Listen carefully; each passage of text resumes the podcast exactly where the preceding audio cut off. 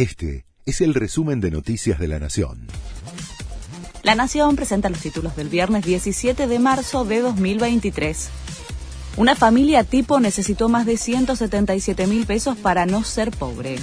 La canasta básica subió 8,3% en febrero, según la medición del INDEC. La suba se ubicó 1,7 puntos básicos arriba del IPC del mes.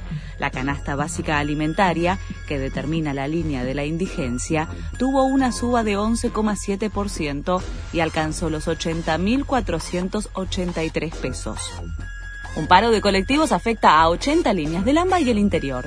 Pertenecen a la flota de la empresa Dota.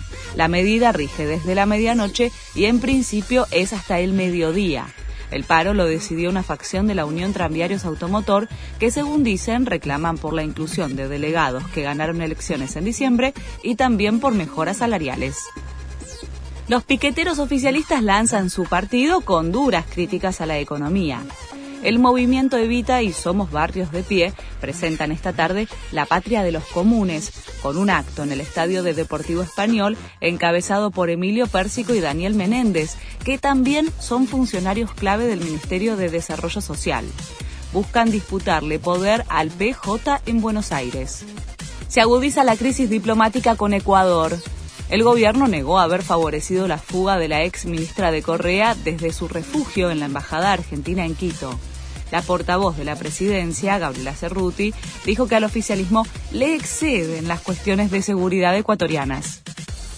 Julián Álvarez renovó su contrato con Manchester City. El jugador seguirá hasta 2028 estuvo negociando la extensión del vínculo por un año más y fundamentalmente una mejora en su contrato. La araña pasará a embolsar 5.780.000 dólares por año, unos 120.000 a la semana.